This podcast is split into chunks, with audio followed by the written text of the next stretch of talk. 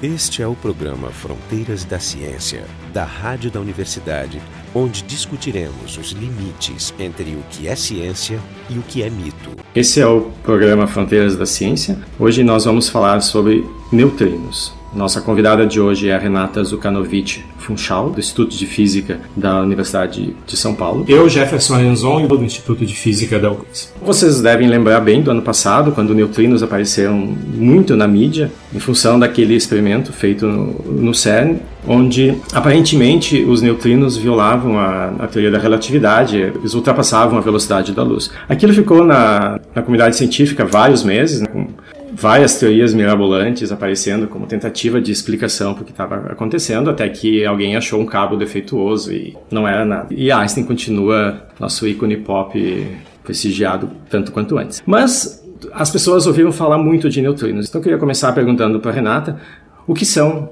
esses neutrinos, como é que eles apareceram dentro da, da física, eles foram detectados e depois procurou uma explicação, ou eles apareceram como um remendo de, de alguma teoria e depois foram observados. A história do neutrino é uma das talvez mais interessantes na física. Eles foram as primeiras partículas inventadas. Eles foram inventados por Pauli para explicar um problema em aberto durante muitos anos, que era o problema do decaimento, do decaimento nuclear, que emitia um elétron, que a gente chama de decaimento beta. E esse decaimento acontecia, o elétron que saía deveria ser uma linha única de energia bem definida. Então, quando tu diz decaimento, tu está falando de um elétron que, um, que tem... Você tem um, um, um, núcleo atômico, esse núcleo atômico transforma-se num outro núcleo atômico, emitindo um elétron. Esse elétron, porque só tem uma, uma transição de dois corpos, ele deveria ter energia muito bem definida se fosse uma transição de dois corpos. No entanto, o que o pessoal observava no, em vários experimentos durante muitos anos. Isso foi em que década, mais ou menos? Se foi, foi nos anos 20, nos anos 10 e 20, porque foram feitas experiências acho durante quase 20 anos. Então a gente está falando de 100 anos atrás. É, né? exatamente. Então, o que acontecia é que eh, chegou-se à conclusão que os experimentos tinham que estar certo, que de fato o, a energia era, de fato, um espectro de energia, não era uma, uma, uma, apenas uma única energia, mas várias energias, e não se tinha explicação para isso. O problema era tão sério que o Niels Bohr, num numa certo momento de desespero, ele mesmo propôs que fosse uma observação da violação da conservação da energia. O que seria muito mais grave. O que seria muito mais grave. Esse, esse é o último recurso dos físicos. É, é o último é. recurso. Aí o Paulo também fez uma proposta que hoje a gente olha para ela como, ah, depois disso, muitas pessoas e muitos modelos e muitas teorias propuseram outras partículas, parece que é uma coisa meio corriqueira da gente pensar que podem existir outras partículas. No entanto, na época, isso foi absolutamente revolucionário. Ele propôs, numa carta que ele dedicou, e estava acontecendo uma reunião dos radioativos, as pessoas que trabalhavam em física nuclear. E ele não podia ir nessa, nesse encontro porque era no final do ano, era em em dezembro e ele queria participar de um baile. Então ele, ele, ele ia no baile, então como ele não podia estar presente, ele mandou uma carta que pediu para que fosse lida essa carta durante a reunião. E nessa carta ele diz: Olha, eu, depois de muito pensar, só tenho uma explicação.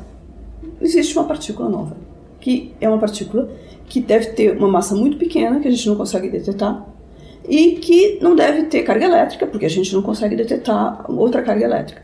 Então, ele propôs a existência dessa nova partícula, que ele chamou, se eu não me engano, de nêutron. Aí, mais tarde, descobriu-se que o nêutron era um...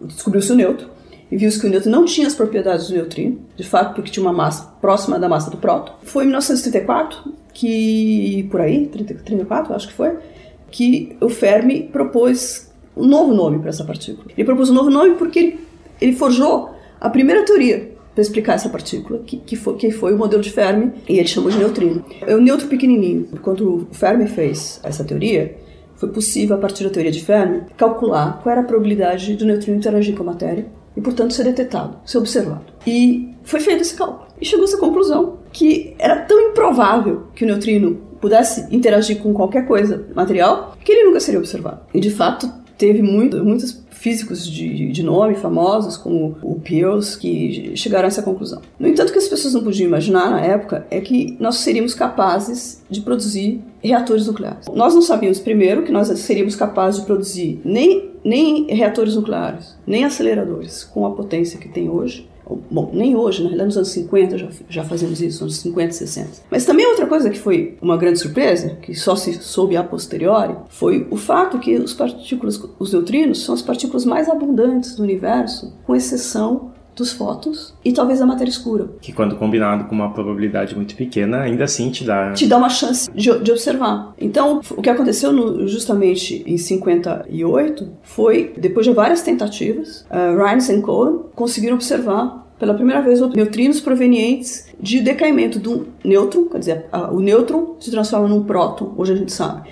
O nêutron, dentro de um núcleo, pode se transformar num próton, emitir um elétron então é o decaimento beta, neutro para próton, mais elétron, e neutrino. E esse neutrino, por sua vez, interagia no detetor deles, produzindo de volta o elétron. E esse experimento foi feito? Esse experimento foi feito, vários, várias tentativas, tá certo? Na Savannah River, perto do, do, do, reator nuclear americano, até... O primeiro, acho que se não me engano, o primeiro experimento que eles fizeram chamava Poltergeist, para dizer que era uma partícula fantasma. Eles conseguiram medir de fato, isso, acho que em 58, com esse experimento que era um, um grande tanque de cintilador líquido.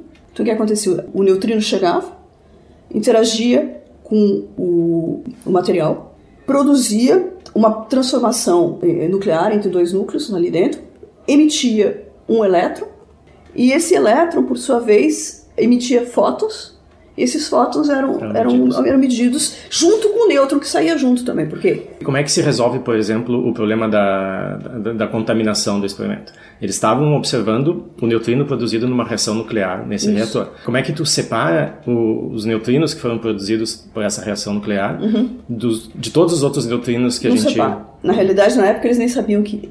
Justamente, eles não sabiam que neutrinos vinham do Sol, vinham da Terra. Ah, tá. Então eles estavam observando algum neutrino, algum não necessariamente. Neutrino, não necessariamente. Quer dizer, eles ah. observaram alguma coisa, tá certo? Que tinha assinatura, vamos dizer assim, do que eles esperavam de um neutrino. Isso foi? Isso foi 58. E aí, a primeira coisa que eles fazem é escrever um cartão postal famoso para o Paulo, onde eles dizem que eles haviam, então, observado finalmente os neutrinos. É claro que é impossível dizer hoje, né? É, é, a, raz, a razão para se ter quase certeza que os, os, neutrinos que eles observaram vieram do reator é o fato que a abundância de neutrinos de reator é absolutamente muito maior do que, do que a que vem do Sol então. ou a que vem da, da, da, da Terra. Então a chance que aqueles neutrinos, quase todos pelo menos, fossem de reator é grande. Tá, então vamos só voltar para esses mecanismos de produção que tu mencionou rapida, rapidamente agora. Então, como é que os neutrinos podem ser produzidos? Pelo Sol, por reatores nucleares? pelas interações radioativas terrestres. Porque, essencialmente, o que produz neutrinos, tá certo? São o chamado decaimento beta. Uma transmutação entre um núcleo indo num outro núcleo. Esse é o único processo? É o básico, vamos dizer assim. Existem outros processos, mas de, de, de probabilidade menor e de chance, porque o problema é o seguinte, não é só o processo, mas é a assinatura do processo, para você verificar de fato que foi um processo provocado por um neutrino. O primeiro neutrino, ele foi, então ele era produzido por uma reação tipo beta, sabe? Uh, e, e, detectado no, no, no, no experimento por uma reação inversa, que também foi, que era já é, proposta na teoria de Pauli, que esse neutrino então interagia com o próton do alvo, o próton da matéria, ele produzia um nêutron e um pósitron, que é uma antipartícula do elétron, quer dizer, um, um, um como o elétron, e a, e a, assinatura desse pósitron e esse nêutron, quer dizer, eles mediam essas duas coisas, num, numa certa relação temporal, eles, eles conseguiam então determinar que isso era um neutrino. Então, essa foi a descoberta. Passou-se alguns anos, em 62 por aí, uh, já com feixes de acelerador, se descobriu um segundo tipo de neutrino, que era um, um, neutrino que não era produzido associado com o elétron, mas era um neutrino produzido associado com outro lepton, que é um, um primo mais pesado do elétron, um, um elétron que tem uh, uh, uma massa muito maior, mas esse, que tem todas as propriedades. E esse segundo neutrino ele estava associado com algum processo inicial diferente do, do que Sim, acontecia nos reatores nucleares? Na realidade, o processo, hoje a gente sabe que também é um processo eletrofraco. Tá? Hoje que a gente conhece a teoria, sabe que todos esses processos são processos eletrofracos. Então, isso, isso é antes de ter um, um, quadro teórico. Sim, mas na época, quando foi, foi descoberto, ele. É, o, na época foi descoberto porque eles estavam produzindo feixes de aceleradores onde tinham pions. Esses pions se sabia que decaíam já na atmosfera Uhum. Então, como eles eram produzidos no acelerador, podiam ser estudados no acelerador, na atmosfera e no acelerador, eles decaíam produzindo uma partícula carregada e uma outra coisa, neutra. Tá certo? Aí eles descobriram que essa outra coisa, neutra, é, certo? De fato, era um segundo neutrino, um neutrino diferente do primeiro. E é curioso, uh, e isso é uma coisa assim, até vamos dizer sociológica, saber que o, primeiro neutrino recebeu o prêmio Nobel, acho que em 95. Enquanto que o segundo 30 neutrino... 30 anos depois da descoberta. Não, é, é 40 quase. O segundo neutrino recebeu o prêmio Nobel antes, em 86. É, é curioso, se você for olhar na lista do Nobel, a descoberta que, a meu ver, é, é a mais importante, claro. porque ela, ela, é, é, é ela foi só contemplada com o Nobel em 95. Tá certo? É uma descoberta muito importante porque mudou o quadro teórico. Uma vez que os neutrinos entraram na jogada, eles, eles foram muito importantes eh, para o desenvolvimento da física de partículas em geral. Eles estão associados com outro tipo de interação, que é a chamada interação fraca. E eles, eh, hoje a gente sabe que a sua abundância é gigantesca. Eles são, eles têm o dom da ubiquidade, então em tudo quanto é lugar. E por isso eles, são, eles têm uma importância muito grande em, em toda a física em geral. Certo? E, eles têm uma importância muito grande da cosmologia à física de partículas. Tu, tu, tu, mencionaste dois tipos de, de neutrinos, são só esses dois? Não. Que, eh, nós sabemos que tem um terceiro tipo de neutrino, que é o neutrino do tal, ou seja, associado com outro lepton ainda mais pesado que o elétron, tá certo? Que chama-se lepton tal. E ele foi descoberto apenas no ano 2000. A razão é porque é o seguinte: o elétron é uma partícula leve e é muito fácil de ser produzida. O mu é mais pesado, é mais difícil de ser produzido. O tal ainda é muito mais pesado, é um fator 3 mil.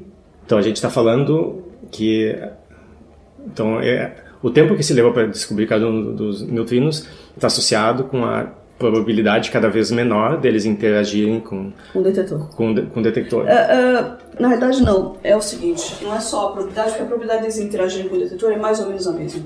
É a mesma, uhum. essencialmente. Mas o problema é que para você produzir esse elétron, para produzir o elétron, para você produzir o elétron, numa reação de uh, transformação beta, é muito mais fácil, porque o elétron tem uma massa muito pequena. Na reação do decaimento do pion, tá certo? Produzir uh, o muon também é uma coisa relativamente. Não é tão fácil, mas é uma, relativamente fácil.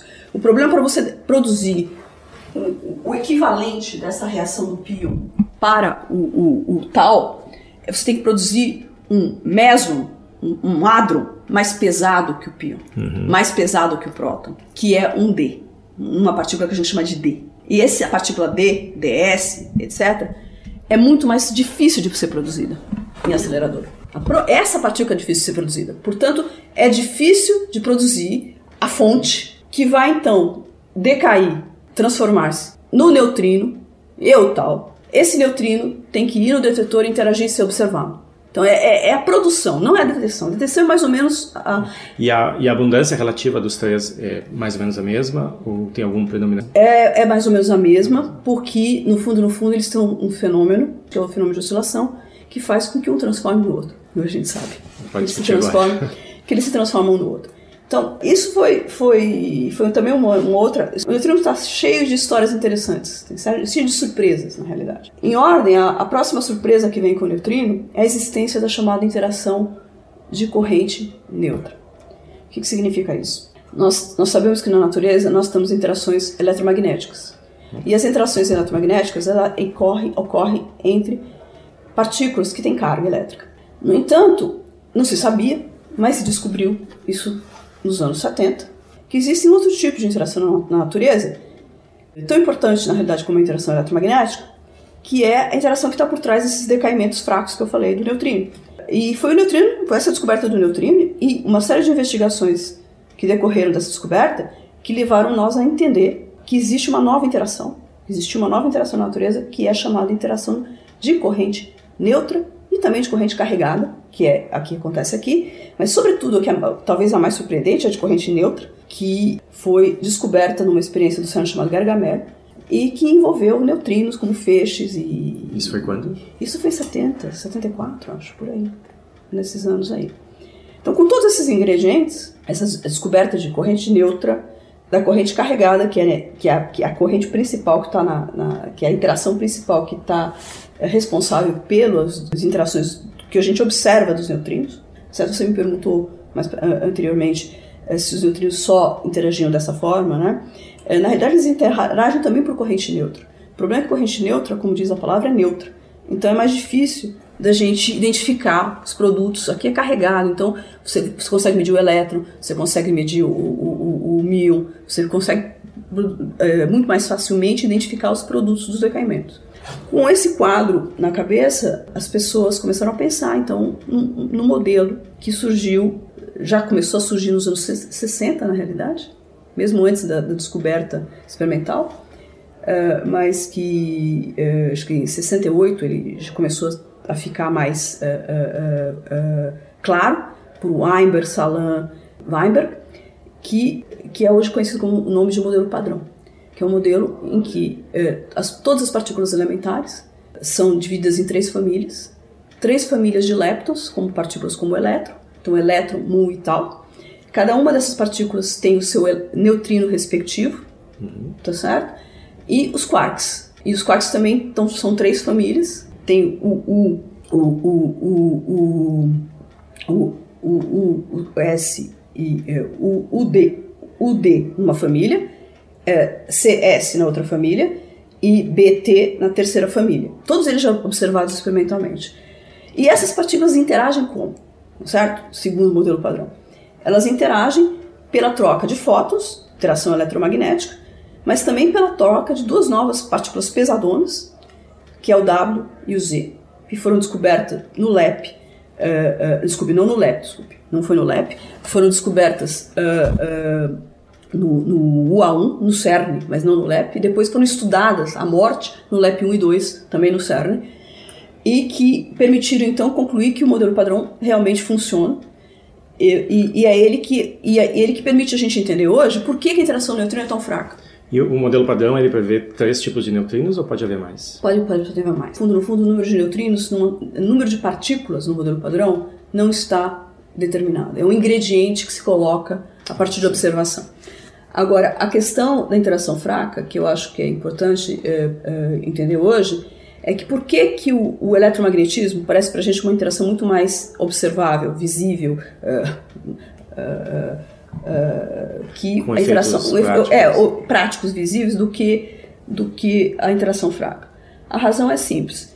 No fundo, no fundo, elas são a mesma interação. Essa é a nossa visão hoje em dia. No entanto, o mediador que é a chamada interação eletrofraca é é, é o WZ. E esses caras são muito pesados. Então, o que que acontece?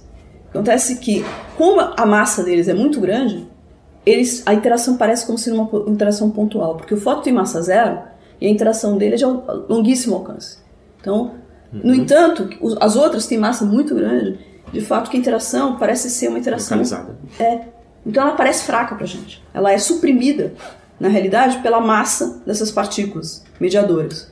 Então ela parece ser muito mais fraca do que ela de fato é. O que o LEP, por exemplo, mostrou, o acelerador do CERN, foi que altas energias isso não é mais assim. Uhum. Porque altas energias, as, as interações, uh, uh, as energias que estão envolvidas nas interações são da ordem de da massa do mediador, da massa do W, da massa do Z. E o que acontece? Eu, eu, começo a aparecer elas com a mesma intensidade. Deixa, eu, deixa eu refazer então a, a pergunta.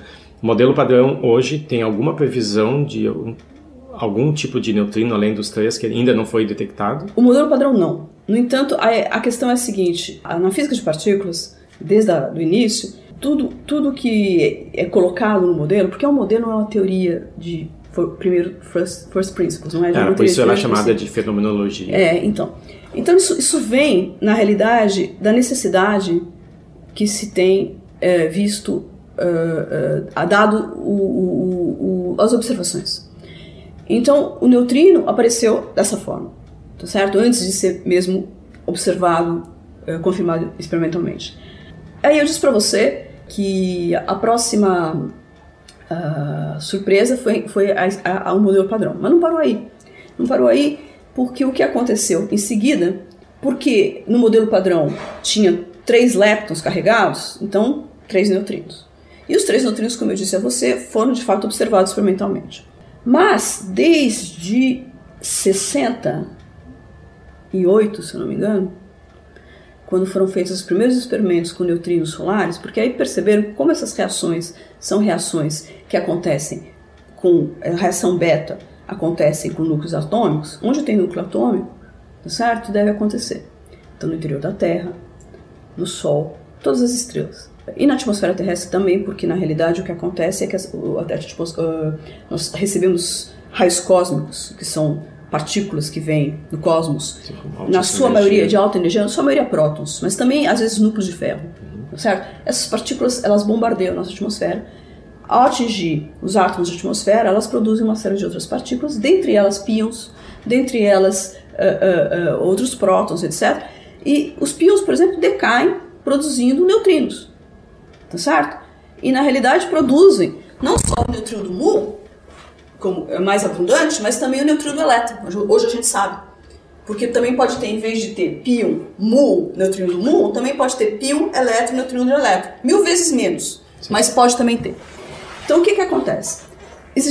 Descobriu-se que tinha-se outras fontes de neutrinos. E resolveu-se se estudar, em particular neutrinos do Sol, porque o Sol tem muitas reações nucleares, então a abundância de neutrinos do Sol é muito grande. E o que se esperava estudar os neutrinos do Sol é estudar o interior do Sol. Uhum. Explico. Os fótons que são produzidos no Sol, como tem interação eletromagnética, eles interagem muitas vezes antes de sair do centro do Sol até a Terra. Eles levam milhões de anos para atravessar. Então, o Sol, quando a gente recebe a luz do Sol, essa luz está chegando a nós agora, ela, ela saiu do, do, centro do Sol. Sim, ela carrega o histórico das colisões. Mas do passado do Sol. Enquanto que o, que o, que o, o neutrino, ele leva nove minutos, essencialmente, para sair do centro do Sol e chegar à Terra, porque ele não interage. Porque essa interação com o neutrino é muito baixa. Então, essencialmente, ele não interage.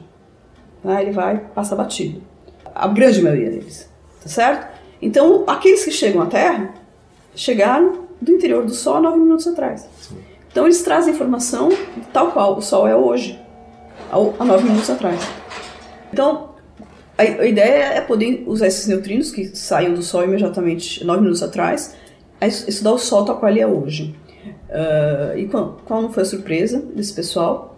Que descobriu que os neutrinos que chegavam na Terra eram um terço dos neutrinos esperados, teoricamente.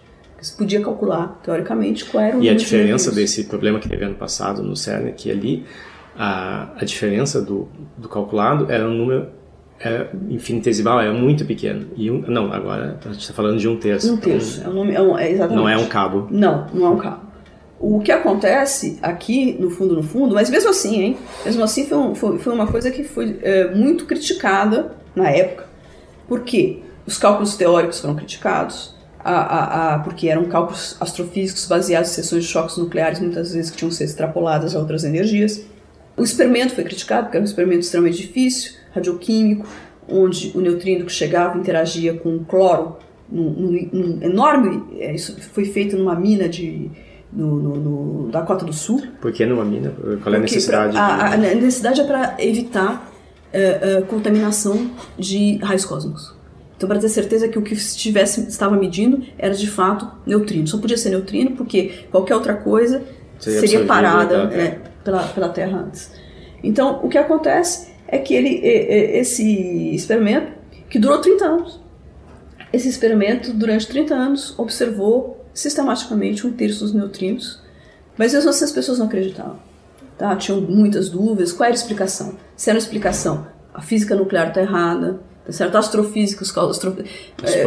é, é, os astrofísicos não sabem fazer cálculo. Tinha isso, tinha um monte de críticas desse, desse tipo. Uh, ou o, o, experimento é furado, o experimento, quem acredita nesse experimento? É tão difícil fazer um negócio ah. desse? Como é que...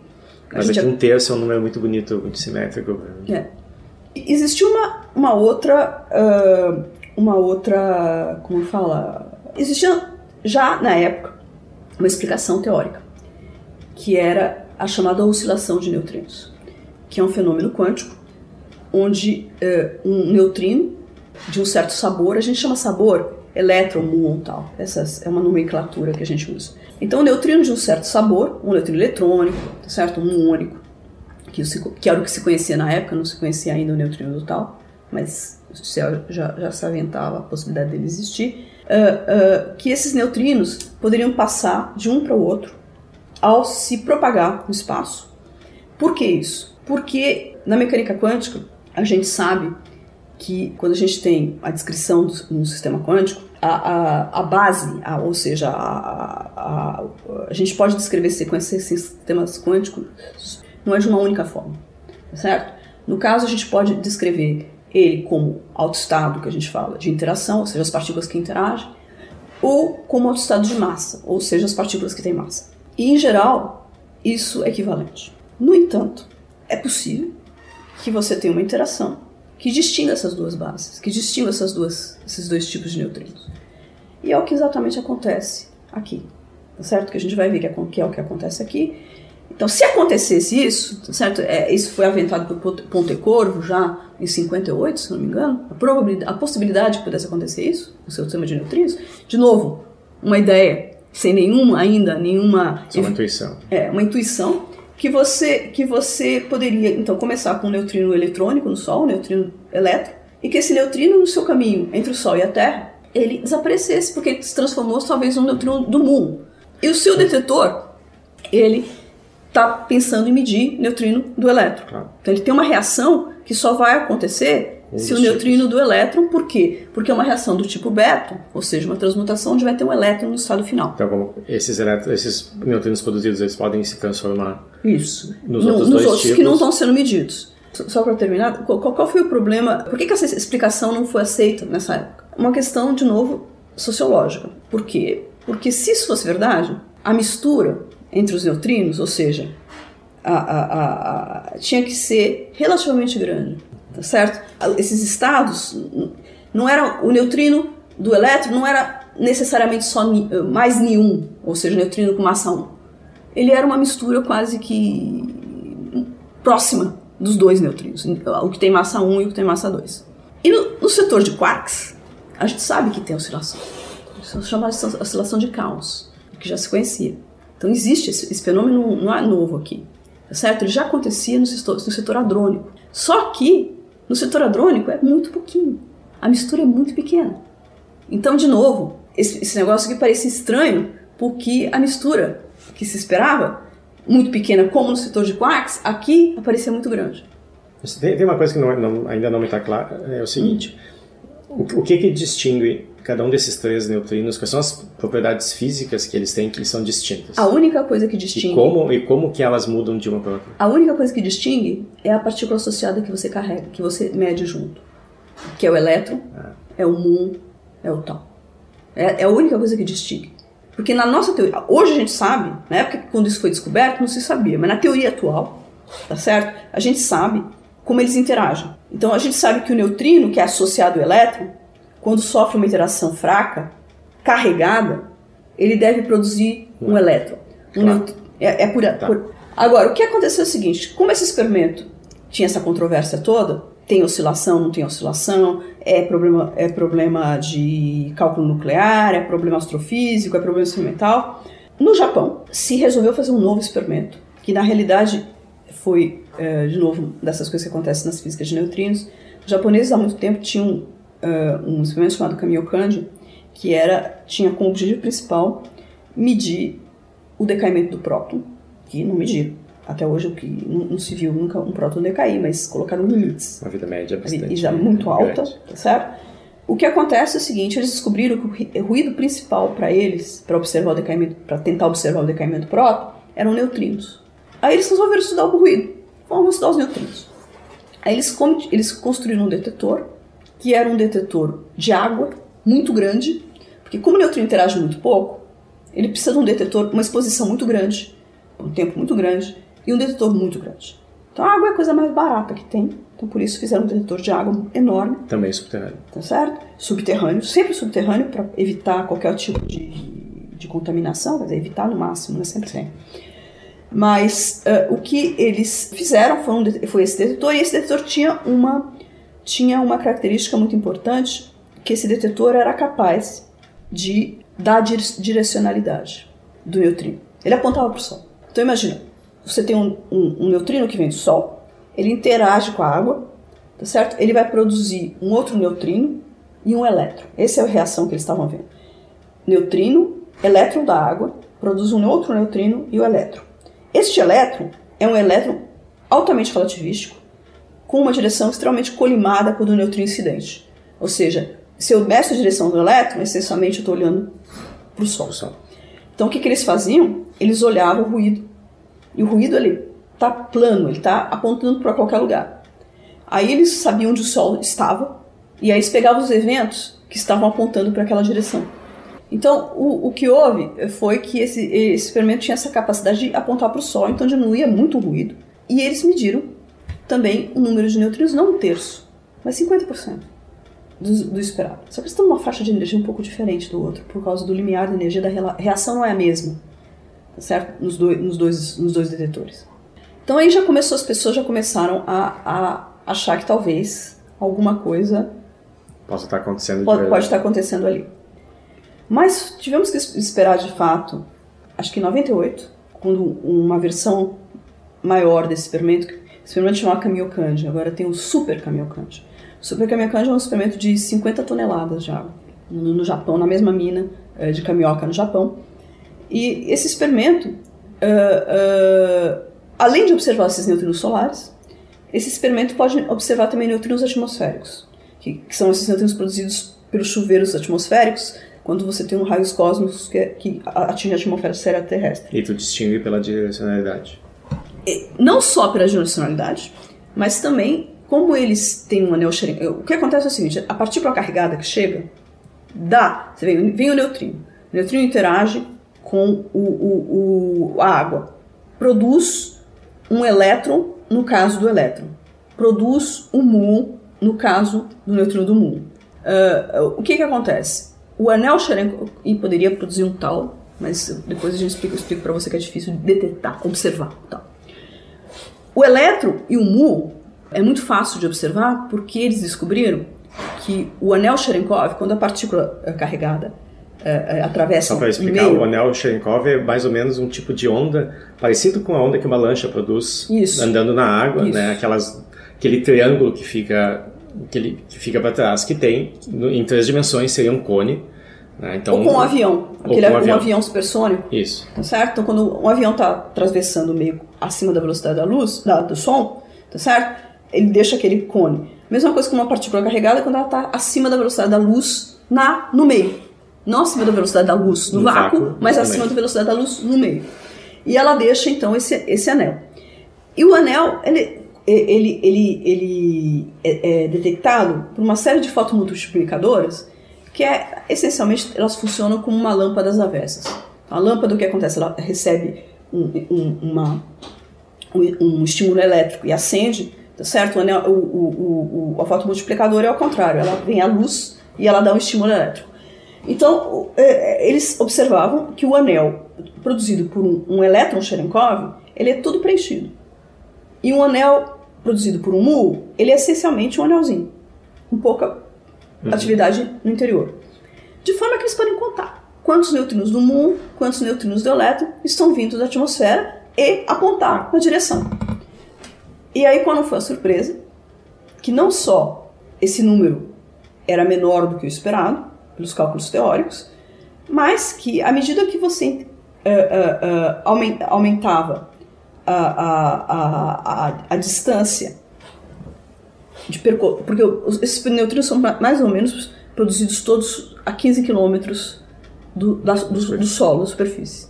Tá certo? E como esses neutrinos vêm de toda a Terra, quer dizer, aqueles que vêm de diretamente acima do detetor, mas aqueles também tem aqueles que vêm do lado da Terra ou que vêm do outro lado da Terra que percorrem a Terra sem nenhum problema. O que se percebeu é que existia uma dependência angular nesse, nessa defasagem, nesse número de neutrinos que estavam desaparecendo. Ou seja, não era homogêneo. Não era, para começar, não uma era. direção de desaparecer mais. Exatamente. E isso foi fantástico pela seguinte razão, porque eles puderam aí fazer essa contagem de neutrinos do elétron e do muon uh, em função desse ângulo, tá certo? Que na realidade é a função da distância que o neutrino percorreu, porque esse ângulo me diz seria, foi produzido a 15 quilômetros da superfície, aquele que foi produzido do outro lado, do outro da, lado terra. da Terra andou a Terra inteira, tá certo? Então, mais que isso, eles, como eles mediam energia, porque eles, esses detetores conseguem avaliar pela o estímulo elétrico que eles recebem qual é a energia depositada, então eles sabiam a energia. Então eles viram que existia uma dependência na distância e na energia, que é exatamente a dependência esperada pela oscilação. E eles fitaram, então, nos dados experimentais, perfeitamente uma oscilação de neutrinos. Então essa foi a primeira grande evidência de que essa, esse fenômeno quântico estava acontecendo com neutrinos. Certo? Depois vieram outros experimentos solares que foram feitos que podiam então distinguir neutrino do elétron, neutrino uh, uh, de qualquer sabor. Que aí fizeram um, um, um, experimento no Canadá, numa mina que hoje até pertence à Vale do Rio Doce. É uma mina em Sudbury, no Canadá 22 quilômetros de profundidade, 2 quilômetros você tem que descer num, num, um elevador. elevador de 2 quilômetros, você vai andar 2 quilômetros é, dentro do túnel. É uma mina, mina de, de níquel, se eu não me engano. E nessa mina, construíram esse experimento com água pesada. Então, a água pesada tinha, embora seja muito cara, eles conseguiram que o governo canadense emprestasse. Eles fizeram esse experimento onde, de fato, você tem várias reações. Você pode observar neutrinos, uma das reações só era sensível ao neutrino do elétron e tinha uma reação que era sensível a todos os neutrinos com a mesma intensidade. Então o que, que eles observaram? Que os neutrinos do elétron estavam desaparecendo e que todos os neutrinos estavam chegando. Então essa foi o experimento. Isso assim, foi quando? Isso aí foi em 2004, 2003, talvez. Esse experimento teve várias, teve várias Ou seja, fases. ontem. Nos anos 2000. Ontem. É, foi ontem. E o, o que, que tem assim de, de grande questão em aberto?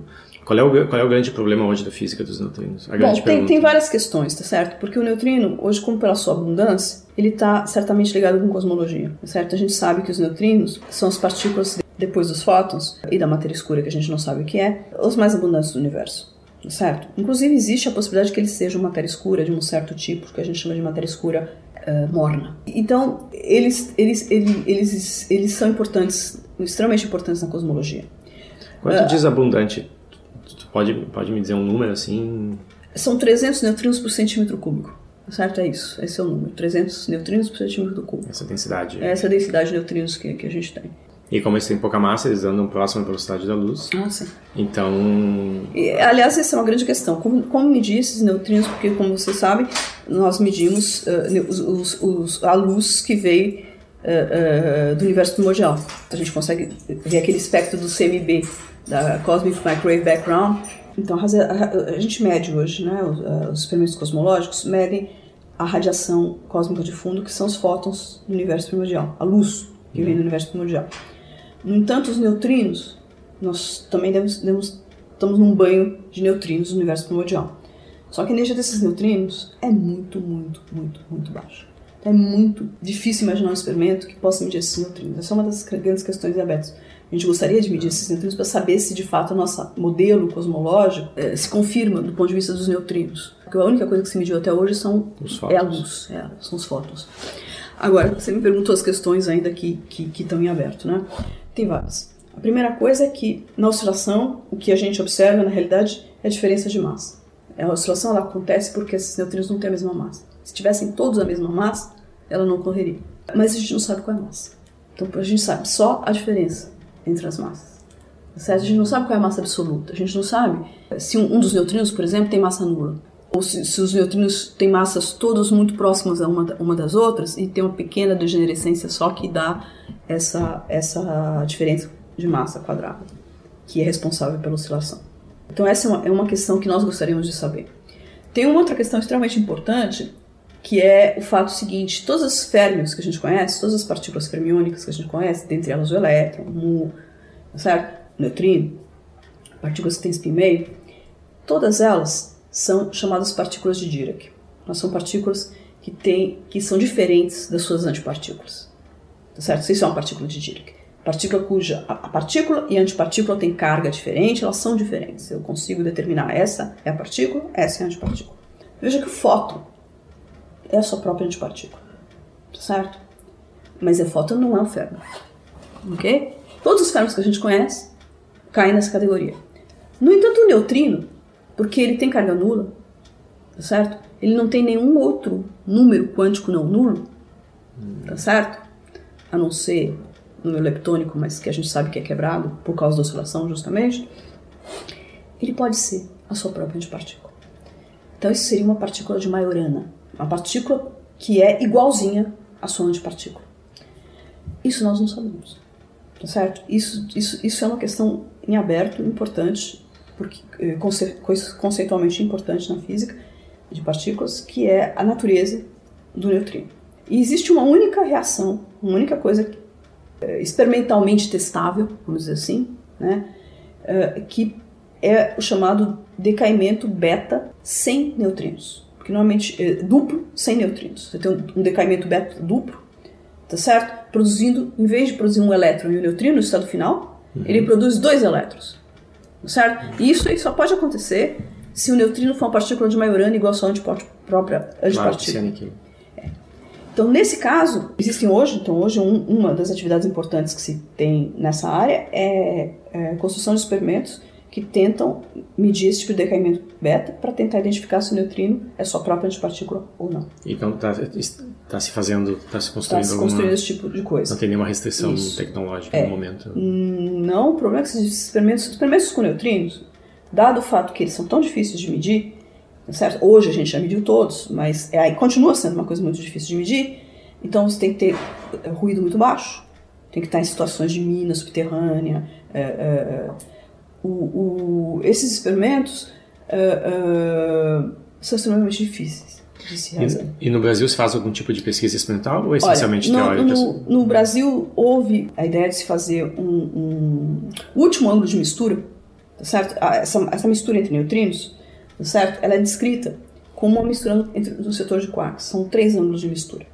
Um essencialmente responsável pelas transições no Sol, a, a, a oscilação no Sol, do Sol, das do Sol para a Terra, a outra é essencialmente responsável pra, pela, pela oscilação uh, na atmosfera, dos neutrinos atmosféricos, mas existia um, outro, tá certo?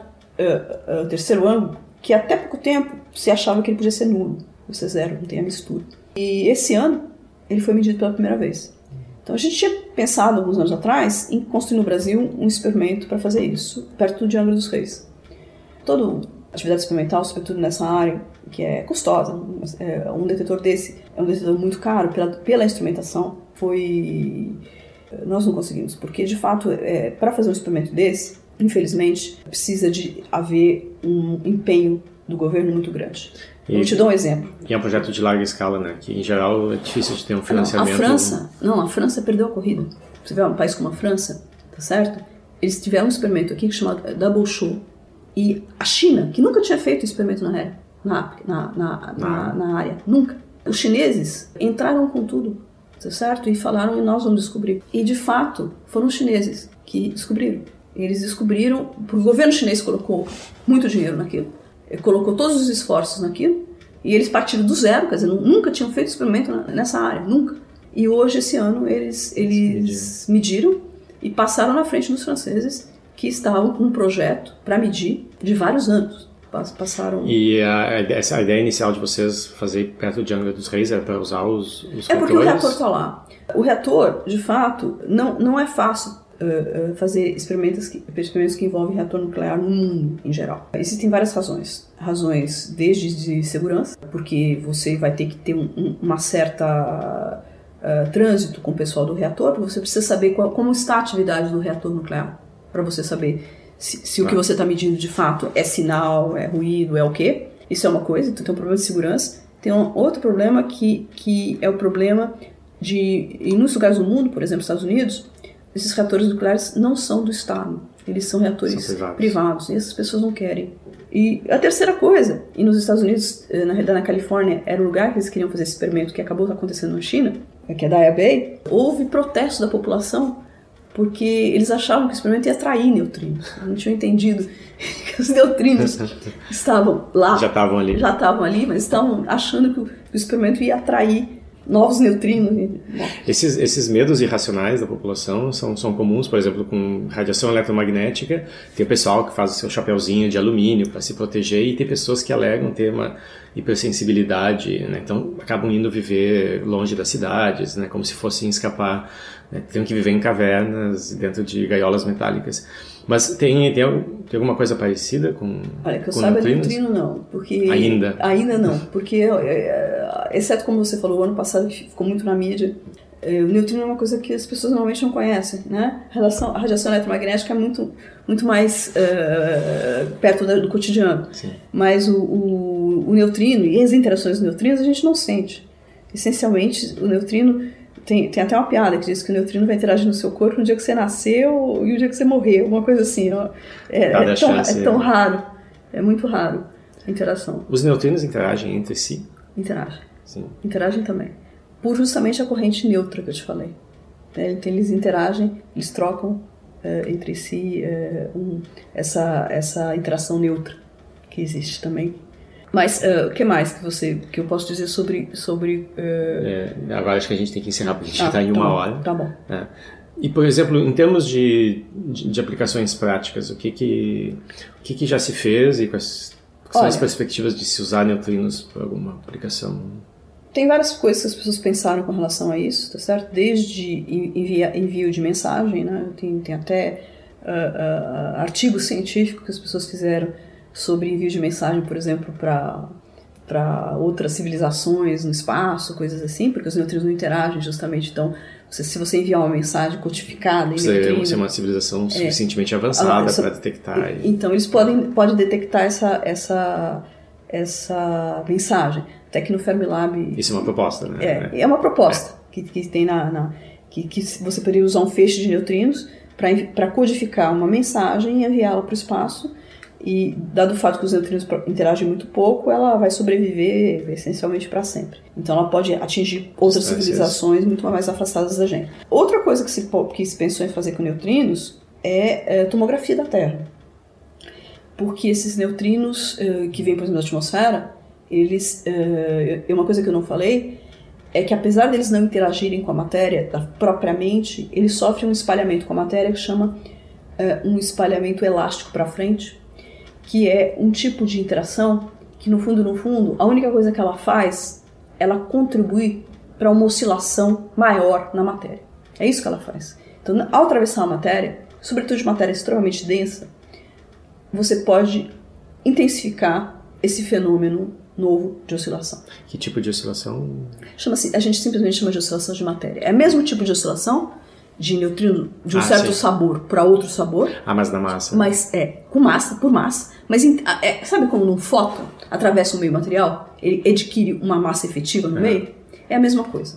Quando o neutrino atravessa um meio material, ele, a- ele, ele, ele, se for muito denso, ele pode adquirir uma massa efetiva no meio. E isso muda a oscilação, porque a oscilação é, é, é, é- é provocada pela essa diferença de massa. Então, ele pode intensificar. O neutrino está atravessando meios, meios materiais, como a Terra, por exemplo, você pode eventualmente usar isso para fazer uma tomografia três- Sim, tridimensional. fazer um perfil de, Perfil de tridimensional da Terra. por exemplo.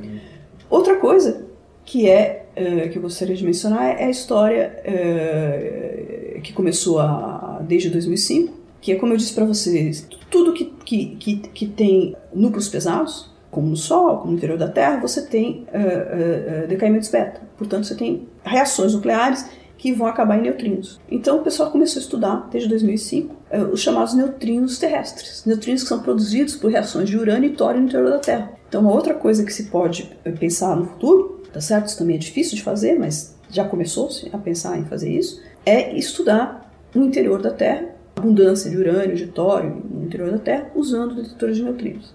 E, e a gente até tem uma proposta para um, no, no- Brasil, na, na realidade na América do Sul, da construção de um, um laboratório que chama Andes, embaixo dos Andes, e esse laboratório estaria a aproximadamente quase 2 mil quilômetros de profundidade, porque teria o Andes em cima, e poderia se construir uma caverna e construir um laboratório para estudar esse tipo de coisa lá. Tu começou a mencionar o experimento do Fermilab, mas não... não Pois é, o experimento Fermilar foi um experimento que foi realizado, eh, que eles fizeram um teste, né, uma espécie de test drive, para mostrar que o conceito funcionava, que era um experimento onde se codificou a palavra neutrino e enviou essa palavra, acho que foi um quilômetro mais ou menos que, ele, que foi enviado, e eles conseguiram então enviar um quilômetro na frente, conseguiram detectar e, e conhecendo o código, decodificar.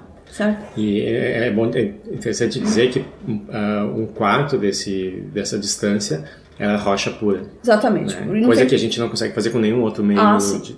Não, e, e, é por isso que, é. Que, é, que é por isso que você pode pensar e enviar isso pelo espaço, que você não vai ter nenhum problema que essa. É, poderia ser utilizado, por exemplo, para enviar um sinal de televisão ou de telefonia de um lado a outro da Terra sem utilizar satélites. Sim, poderia ser enviado sim, por dentro sim. Da... Se você, é. o problema é, é, de novo, em princípio sim, tecnologicamente ainda, ainda não, ainda é. não. É, mas o ainda não não é, por não. exemplo, um empecilho para ficção científica, né? Então, por exemplo, neutrinos são utilizados em abundância. Né? Existem vários wikis da, de Star Trek, por exemplo, então para se fazer uma busca por neutrino. Então aparecem listados inúmeras aplicações de né? ou soluções tecnológicas que obviamente não existem hoje, inventadas na hora para salvar alguma situação do filme, Sim, assim, é, usando... O que acho que, é que a, o que a ciência tem mostrado é que, às vezes, até a mais louca ideia de ficção científica tem acabado sendo, de alguma forma, se tornando realidade. Não, o mundo é muito mais interessante do que a gente consegue, do que a gente consegue imaginar. Esse foi o Fronteiras da Ciência. Hoje a gente conversou com a Renata Zukanovic Funchal, do Instituto de Física da USP, falando sobre, sobre neutrinos. O programa Fronteiras da Ciência é um projeto do Instituto de Física da URGS, técnica de Gilson de Césaro e direção técnica de Francisco Guazelli.